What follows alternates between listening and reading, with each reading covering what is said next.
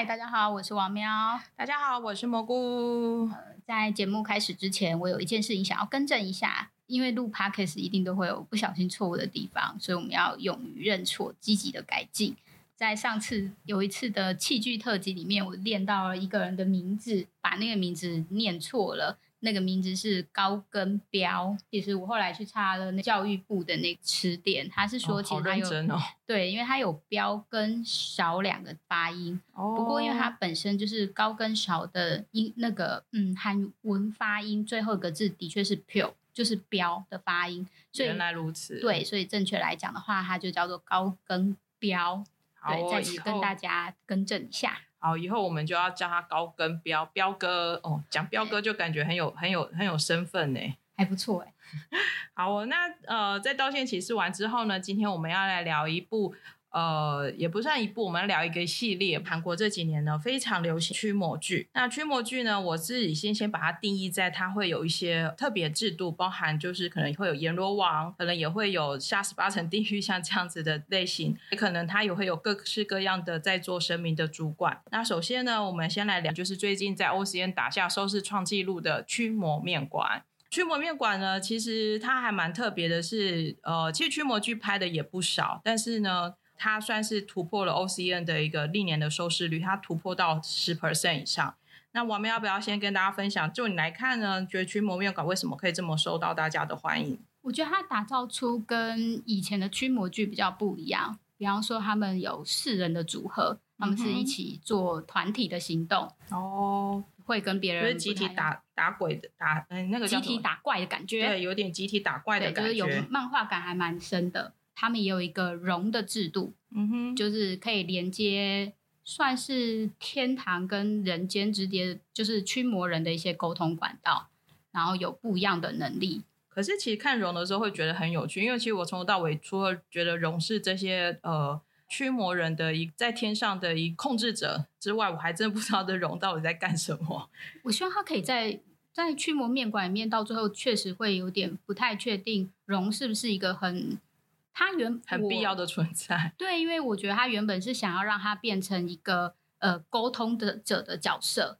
那他变得到最后变得有点两面不是人，他一下子帮上面讲话，然后一下又帮驱魔人讲话，所以就会觉得说驱魔面馆其实虽然收视率很高，但是它在剧本在后面的时候也蛮硬伤的，因为它有一些地方我觉得交代的有点不清不楚啦。驱魔面馆就像刚王喵讲的，我觉得它算是比较平易近人的驱魔剧。就是集体打怪很热血，对，集体打怪很热血，然后你也不用太具备太多什么宗教的知识啊，或者是有什么鬼怪的知识，什么都不用，反正你就是看他们来打怪就对了。驱魔面馆里面呢，我觉得它另外一个还蛮特别的，就是每个人都有特殊的能力，就是又是有超能力的存在。然后像呃，有的人是他可以知道这个人的过去的记忆的样貌，有的有治疗的能力，然后有的是什么力大如流。里面的男主角呢，更是什么能力都有，他最后根本就是收收服了十八般武艺。去魔面馆有没有什么呃片段是让王苗印象比较深刻的？因为刚刚讲到能力，就让我想到妈妈的手哦，对对对，因为如果大家就是之后有。呃，大家有看的话，就会知道说，其实有一个人像妈妈一样，他是治愈的能力，他用手去碰触受伤的部位，他就会痊愈。对啊，他唱的那一首是妈妈的手是药手，真其听起来都会还蛮感动的。我驱魔面馆又跟一般驱魔剧又稍微比较不一样，是他把亲情的部分描写的很深刻，不论是男主角的亲情，或者是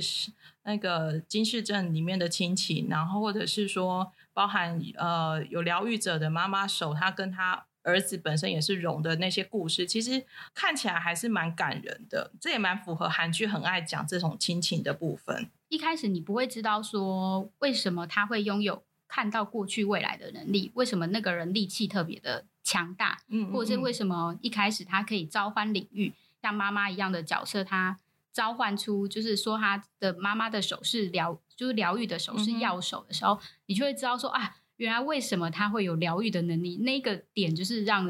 观众突然顿悟到说，我觉得那个时候是非常的感动的。没有错。那像包含呃男主角他为了要呃要想爸妈从恶鬼中释放出来，开始就是所有的过程当中，其实也都会看出来说，他们对于自己父母亲或对自己的小孩的那一种执着，其实是可以呃完成很多事情的。是一个很积极正向的想法。我觉得为什么他会去这一部驱魔剧会这么的受欢迎，还有一个元素就在于说，其实你真的只要认真去做一件事情，或者是你的意念够强大，你是可以克服各种难关的。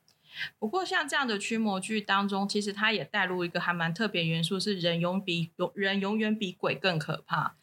因为其实呃，包含像恶鬼的生成，其实最主要的原因都是来自于人的贪心，然后它导致了很多后面有很多错误事情的发生。再来是呃，驱魔面馆里面，我觉得还有一个特别的点是，它的恶鬼是会升等的。当你做，就是你杀越多人的时候，他慢慢去吸收那个恶的时候，他就会变成一等、二等、三等的恶鬼，就好像。就是你，当你做一些小恶，你可能一开始不觉得有什么，但你当然越来越做越多的时候，所有的小恶都会生成成大恶。所以其实有一句俗语就是“莫因恶小而而为之”啊。看的过程当中，其实当然前面十集我自己是觉得还蛮精彩的，因为整个故事的铺陈，包含就是呃，他为了救他那两个青梅竹马的同学哦，他跟那个男主角跟那两个同学们的感情，我也是看得很感人。好友的那个女生。就是常常抱着他哭，我都觉得很可爱。可是听说那女生演员其实本身是三十岁的演员，我觉得他们现在的童颜实在是太让人 吓到。我那时候真的以为她只有十七八岁，所以都他三十岁的时候，我真的吓歪。不论是呃鼓励男主角，或者是说大家彼此鼓励加油，我觉得都看得很感人。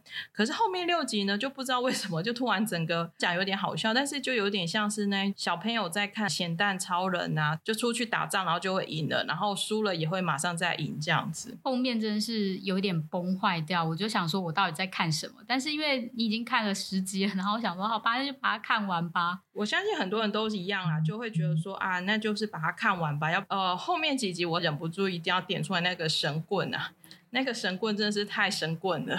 对神棍就说：“哎，这个就是骗人吧？因为他这长长的一只，然后它应该是钢铁做，所以他把它塑着塑造成那个木头的样子，但是它看起来就好像铁工厂喷白漆的感觉吧？太塑胶了，而且它也太容易断了吧？明明不是感觉要很厉害吗？怎么恶鬼啪就断掉了？然后上场过一次后再也没有用过。”呃，好像只有用过一次，然后我想说，哎，这样子没用过，用过两次，用过两次吗？用过两次，可是就会觉得它还是有点太不堪用了。又是变成说是主角去升等去做其他事情，对啊，然后最后杀死恶鬼的片段，你也会觉得说，哎，就也没换，也没呼唤出领地，然后也没怎样，然后几块石头就把恶鬼杀死了。好吧，我们就不深究了。不过驱魔面馆我还蛮想再赞赏一个点，就是武打动作。后面是真的还好，可是前面真的几个主角们都很认真的在打武打。那我自己印象最深刻的，其实莫过于市政在电梯里面打了女恶鬼的那一段戏。呃，大家如果喜欢看武打的话，其实对导演挑战最大的。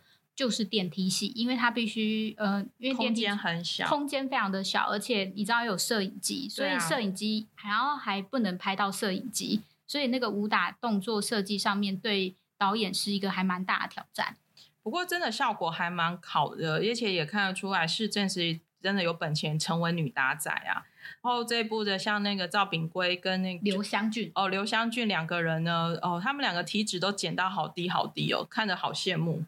刘香俊好像是只有四趴吧？对呀，我想说，天下人怎么可能体脂肪可以减到这么低呢？驱魔面馆基本上呢，我觉得算是老少咸宜啦。就是当有人问我说推不推驱魔院感的时候，我都会说啊，你很适合带着小孩一起看哦。我可以现在立刻更正一件事情吗？因为今天也反正也更正了不少事情，是。刘俊相不是刘湘俊哦，好不好意思，我呃，大家要习惯，我们是还蛮常会讲错名字的，而且 像我，你会发现我一直在讲金世正、赵炳圭，是因为我真的不太记得他们在剧中人物叫什么名字。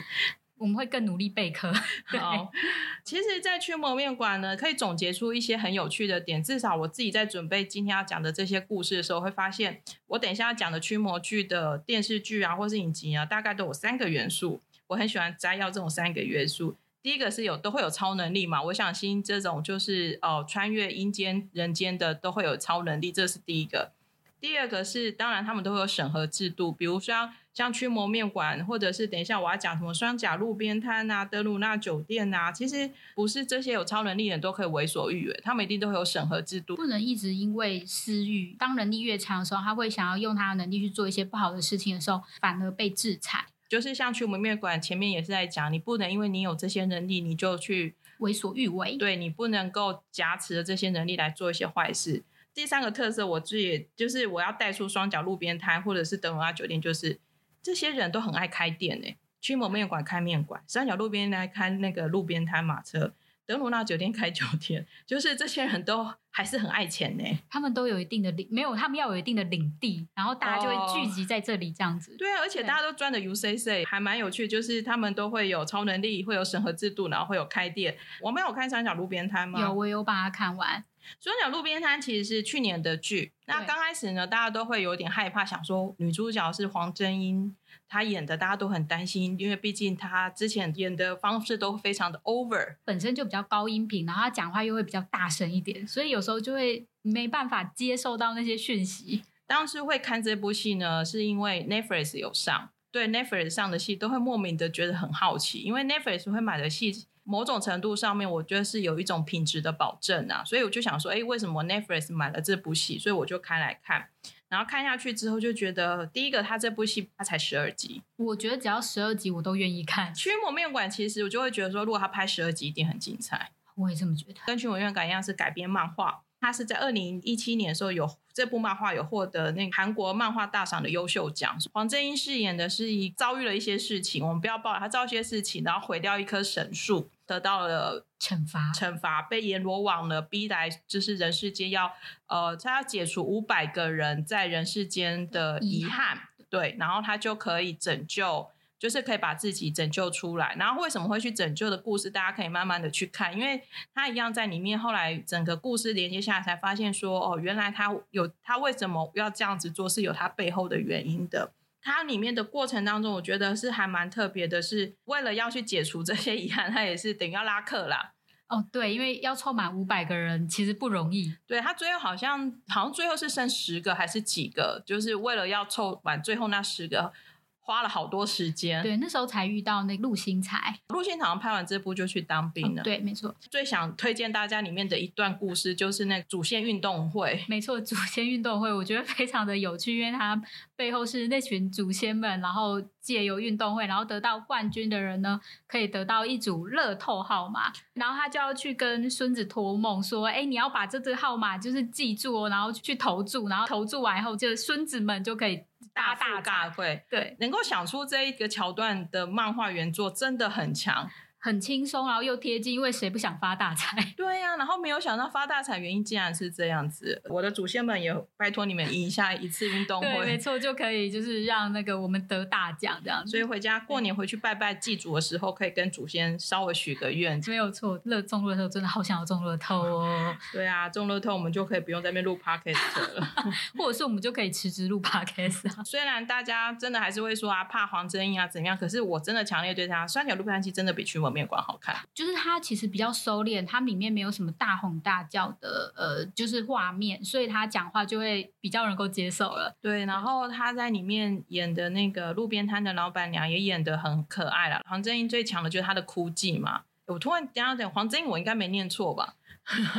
没关系，我们等下查一下，如果有错的话，我们继续又来道歉启事，也是发挥他苦淡的特色啦。他真的在一些戏路，就是在哭的部分，确实哭的很好。但我觉得他这一次没有太 over，我觉得太 over 我就看不下去。再往前面一年聊德鲁纳酒店，我相信大家对德鲁纳酒店，因为这部戏其实当时的收视率也很高。所以我讲到德鲁纳酒店，大家应该都知道故事在演什么。那他也一样很特别，就是 IU 演的那个老板娘，一样是呃，他当时因为一些原因杀死了很多人，然后一样就被惩罚，他要在人世间开一间酒店，没有饭店就德鲁纳饭店，饭店跟双鸟路边摊一样，都是要解怨气。可是双鸟路边摊解决的是活在人世间的人的遗憾，德鲁纳饭店他要解除的是。已经死去人的遗憾，我相信每个人如果突然过世的时候，一定会想说啊，我哪里没有做好，或者是啊，这件事情我应该要去完成，然后或者是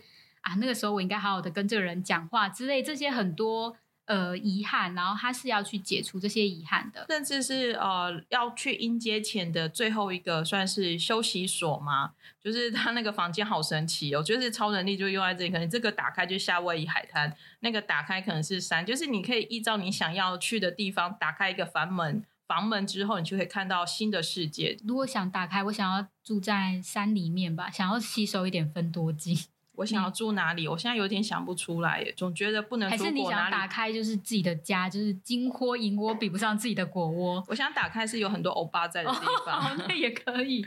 对，我想打开玄彬的房间。嗯那也很赞呢。艾露这几年演技成长的也很快，他在德鲁纳酒店也算是展现他各种不同的样貌，因为他必须演古装、演时装，然后因为这家酒饭店，我以为是讲酒店，就是这家饭店呢，它的历史非常的悠久，所以呢，它等于历经了很多不同的时代。它的变装秀真的是超正点，对，很帅气。她是一个很帅气的老板娘，对，然后也对钱很执着的老板娘、哦对，就是她呃，不论是我们刚刚提到的那个双甲路边摊，或者是像现在的德鲁纳饭店，他们的老板娘都非常的有特色，然后都很爱钱。可他跟女针灸之间的的火花也是还蛮有趣的，就是针灸算是一直在管他，哦，不要乱花钱，对，然后可是后来也有压制成功这样，对，不要透支。他带出了阴间制度，是我们比较熟悉的制度，走一条很长的公路，然后要去喝孟婆汤汤。我也觉得很有趣，因为这几年你看韩国，你会发现他们在于对于这种人死后要去哪里的整个制度，其实跟我们台湾或者是中华圈的这种制度都会觉得很相似。你一定要忘掉你前辈子的事情，然后你才可以重新的开始。对，然后喝孟婆汤，然后还要受到审判，要做多做好事，所以下辈子才会变成是有钱人或者是有福气的人。如那饭店里面呢，也也是有死神，他也是有安排死神来接人。呃，其实讲到死神，我相信大家一定会想起一部戏，哦，你说鬼怪吗？对呀、就是李东旭演的死神，可能 maybe 是韩剧史上最帅的死神哦。我觉得那时候真的是超帅的。鬼怪，我们也把它列在有点偏的驱魔剧，它其实没有驱魔啦，但是因为讲到死神，讲到这种鬼怪，就一定要讲到就是经典，对经典最帅的鬼就是那孔刘，然后最帅的死神就是李东旭，非常绝配的组合，而且以前都会觉得他们两个是对立的，他们确实也是对立的，但是嗯却很搭配，又住在一起。讲到鬼怪，就会想到不论是他们走在那公路上哦，对，拿葱买菜啊，或者是走在公路上面配着很好听的 OST 要出来救女主角，或者是在餐厅很幼稚的对斗嘴对斗嘴，或者是用念力什么刀叉，就是讲起鬼怪就一定会讲起这一对。到目前为止，可能都还是比较怎么讲，比较轻松好消化的驱魔剧。虽然我们都讲电视剧，但我还是想要提一个系列的电影，因为讲到鬼怪，一定呃讲到跟鬼跟驱魔有关的阴间制度、阎罗王有关系的，对，一定要提一部电影，就是《与神同行》。对，是非常火红的一部电影。那《与神同行》其实等于甚至是把我们很熟悉的阴间制度的演绎的更现代，然后不能说让人向往，这样讲好奇怪哦。可是你会觉得《与神同行》里面的阎罗王也真的很帅啊，哦，对，李正仔真的很帅，那个声音低沉的一出来的时候也是帅到一个翻。就是你就是欧巴，就是我我我怎么知道我会喊一个阎罗王欧巴呢？对啊，对然后里面的死神，哎，对啊，其实最帅死神不能说只有那个李东旭啊，因为像何振宇跟朱志勋也是蛮帅的死神啊。哦，对他们，如果就是哪一天就是我们到时候试验的话，如果他们来带我的话，那我就会跟他们走吧。对对对，所以会想说啊，自己那个要死的时候，不知道是希望也拍一个很帅的死神来接我。真的，我们也希我也希望是这样。呃，《与神同行》里面其实第一部、第二部都是在前几年都已经播放完毕的。接下来呢，D.O 退伍之后要演第三部了，我也蛮期待，因为他也是算是带着遗憾然后离开嘛。贵人嘛，嗯，对，所以就很他的那些就是贵人啊，然后死神那些制度，我也会觉得说，哎，当他就是奉献一切，然后去呃过世的时候，然后他就会变成贵人。这种制度我也觉得蛮有趣的。老实说，我们从小读了各种民间习俗故事都不陌生，可是你就可以看到韩国就把这些制度拍的更现代感，更有期待感。我觉得它就是 有，嗯，除了有故事性以外，它还有具有启发教育的功能。没错，没错，鬼呢其实都不都没有比人可怕。老实说，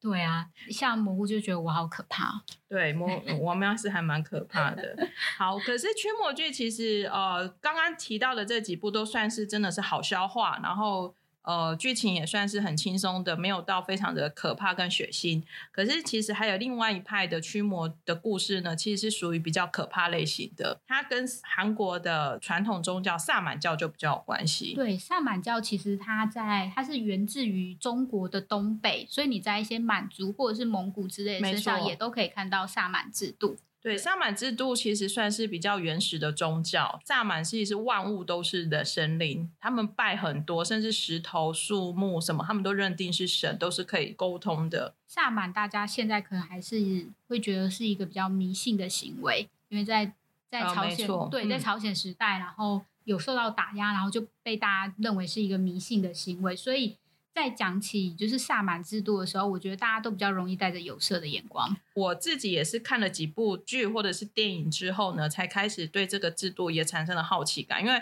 我个人对这种神秘世界的事情都还蛮好奇的。大家对萨满制度有兴趣，其实第一部可以推的其实就是《克的 Guest》，里面最帅的神父就是金彩玉了。哇，那个恶灵是他会附身在很多人的身上，然后他会跳。他可能一下子附身在村民 A 身上，然后那个村民 A 可能就被大家攻击，然后过世了。过世了之后呢，那个恶灵就会附身在村民 B 身上，那变得说所有的恶，他到底在附身在谁谁身上都不知道，所以大家会互相去猜忌怀疑。他就没有升级哦，他没有升级制度，对他没有升级出，但还是很可怕，因为他本身就已经是一个很可怕的恶灵了。对那种萨满，他怎么去驱魔，或者是那的部分，其实大家可以看。The Guest 这部戏，那其实，在电影呢，也有也有好几部都在讲这种萨满教，比如说像很有名的哭声，哭声是不是连那些他们的一些祭祀的对他都会带到？对他就是怎样去跳舞或者是什么，然后还有驱魔使者，朴叙俊的驱魔使者，就是大家如果喜欢饮食 News Day 的话，饮食 Day 的话呢，朴叙俊跟崔以植都有出演的驱魔使者，大家有空也可以去看一下。那这几部他在讲萨满的部分，都会就是会把萨满教把它营造的叫神秘。比较可怕一点的感觉啦，我觉得他比较阴暗，然后暴力，因为他那个驱魔的行为可能会让人家觉得。很可怕，然后再来是一些人心的丑陋面，因为只要当那些会有一些相怨的东西，像村民们一起去攻击某一个无辜的人的时候，你就会觉得说为什么要这样子？大家会觉得有点可怕。还有一个原因是因为听说在韩国这种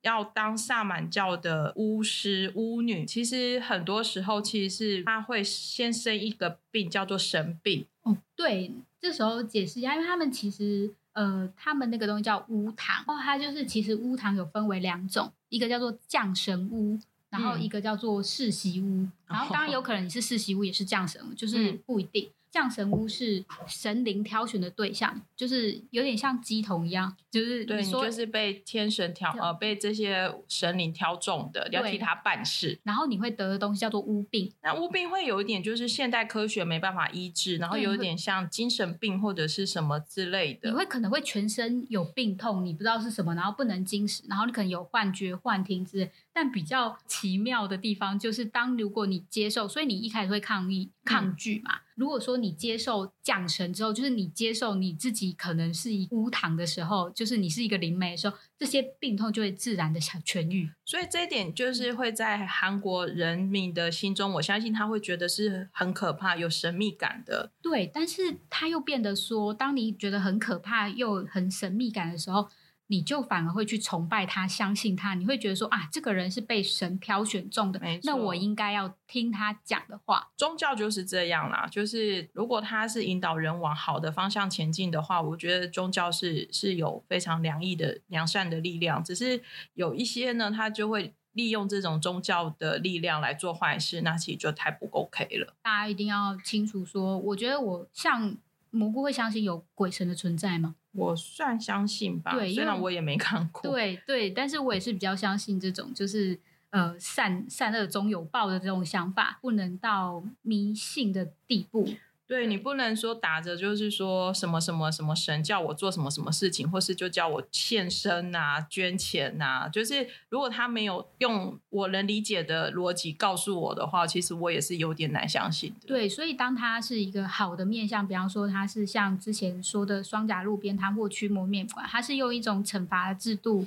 然后去驱魔啊这些东西，我觉得那都是一些好的想法，会比较激呃激励就是观众们往善的方向前进。其实这些人物也某个上算是正义的化身，帮现代呃，就是你可能有怨恨，有什么你解决不了，而且是不是靠法律 制度或者是什么可以解决的时候，这些正义的化身他就可以出来战胜邪恶，有希望，然后替人们就是消一口气，这样出一口气而且不用付钱。啊。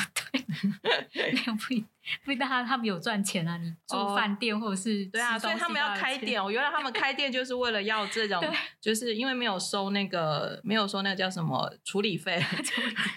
对对对，就是一些法事的费用。对，对啊，今天呢，我们大概就跟大家聊一下，就是呃，从驱魔面馆、双甲路边摊，然后德鲁纳饭店，甚至聊到鬼怪与神通信，然后还有一些萨满的故事。刚忘了，其实萨满还有一部那个家庭剧有在讲这一部的，是李多海演的《花王仙女》。哇，我没有看过这个。它也是很有名的狗血剧啦，可是它里面去有确实有去叙述，就是巫师巫女的小孩怎么，或者是怎么成为巫女这一个部分。如果大家真的 对萨满很有研究的精神的话呢，其实对神秘力量特别有兴趣的人都可以去看看。相信接下来还是会有很多类似像站在这种鬼怪啊，或者是驱魔的一个面向来制作的电视剧。那我也很好奇，到底谁会演，还会有谁来演死神啊？演阎罗王啊，或者是还有一些什么样特别的制度，然后接下来又会开什么样的饭店？就是死神就越帅越好。对，没错。不过呢，你对驱魔也有一些特殊的感应，或是有一些